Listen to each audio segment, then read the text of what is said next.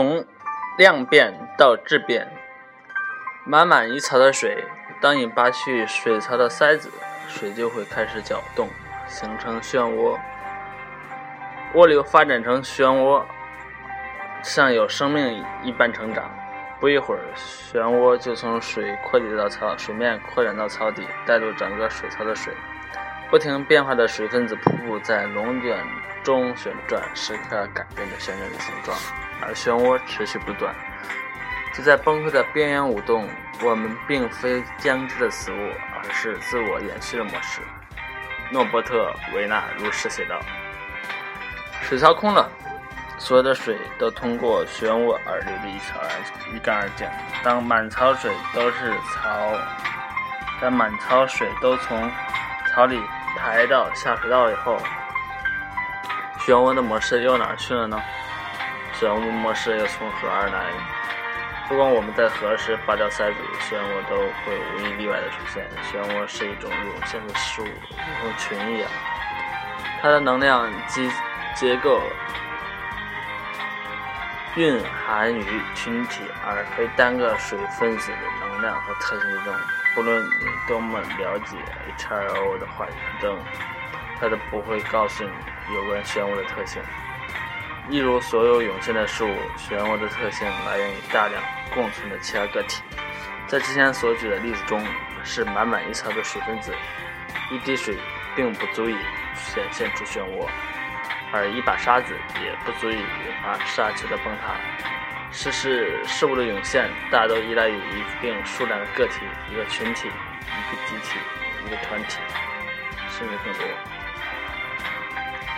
数量能带来本质的差异。一粒沙子不能引起沙丘的崩塌，但是，一旦聚集了足够大沙子，就会出现一个沙丘，进而引发一场沙崩。一些物理属性，如温度，也取决于分子的集体行为。空间里的一个固定的分子，并没有准确的温度。温度更应该被认为是一定数量的分子所具有的群体性特征。尽管温度也是涌现出来的特征，但它仍然可以被精确无误地测量出来，甚至是可以预测的。它是真实实存在的。科学界早就认为，大量个体和少量个体的行为存在重大差异。群居的个体孕育出必要的复杂性，足以涌现的事物。随着成员数目增加，两个或更多成员之间可能相互作用，呈指数级增长。当连接度高且成员数目大时，就会产生群体行为的动态性量变引起质变。群集的利与弊：当两种极端的途径可以产生更多，一种途径是按照操作顺序操作顺序操作思路来构建系统。就像工厂的装配流水线一样，这类顺序系统的原理类似于钟表的内部逻辑，通过一系列复杂动作来印证这种时间的流逝。大多数机械系统遵循的都是这种逻辑。还有另一种极端的途径，我们发现许多系统都是通过并行运作的一种部件连接在一起。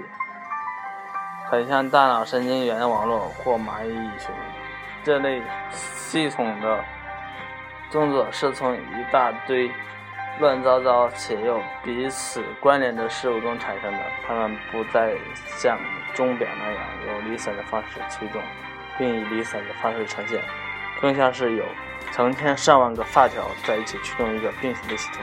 由于不存在指令链，任意一根发条的特定。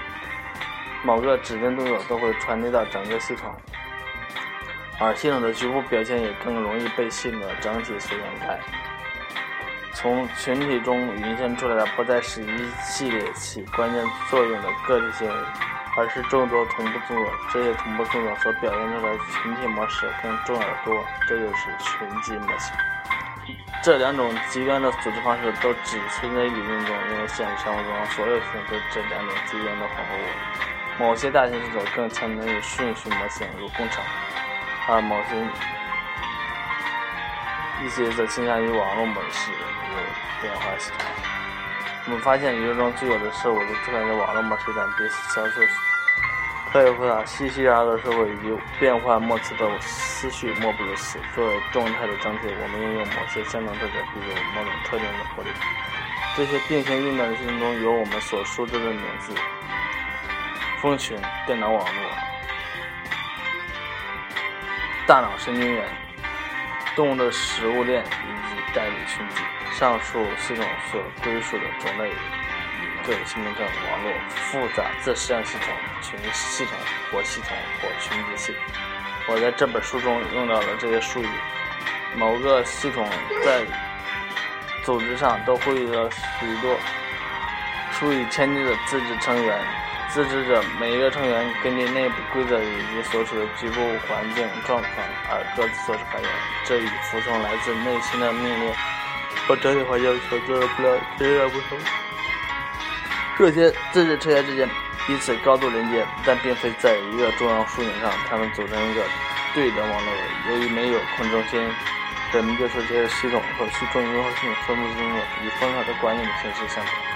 一开始分布式系统四个突出特点：活系统特质正是由此而来，没有强制性的中心控制；次级单位具有自治的特质；系单位之间彼此有高度连接；点对点的连网络。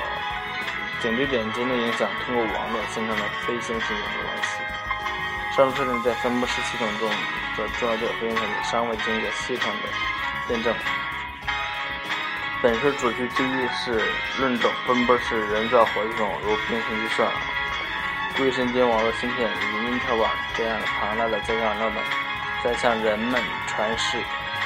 展示有机系统的迷因知识，同时也抱着某些缺陷。下面是我对分布式系统另一笔的概述：全系统的好处，可适应，人们可以建造一个类似这么转的系统来对预设的系统进行响应。但是如果想对未曾出现的激励信号做出响应，或是能够在一个很宽的范围内对变化做出调整，则需要一个群系统。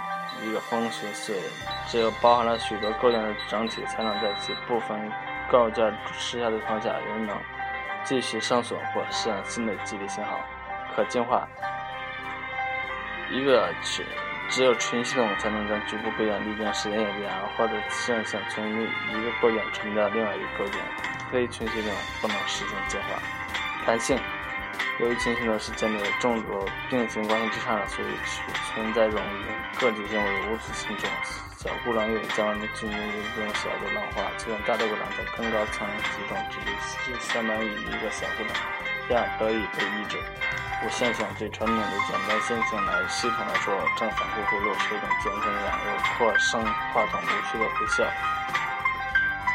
而在群系统中，正反馈性能导致次序递增，而通过这扩展超越这种形式状态的新结构，使用可以改进自己的接受架，对构建更加复杂的结构。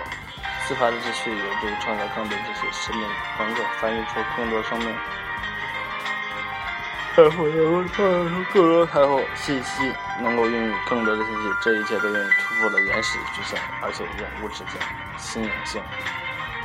群星这次产生新型的商业业，但对初始条件很敏感。系统中彼此关联的个体所形成的组合上指数增长，其中孕育了无数新的可能性。它们并不强调个体，然而也不允许个体有差异和缺陷。在预测和可能性的系统之中，特征是明显缺陷。群系统有明显的缺陷，第一个是非优性、非最优，因为冗余，所以没有这种控制。群系统效率是低下的，不可控、不可预测、不可知、非即可。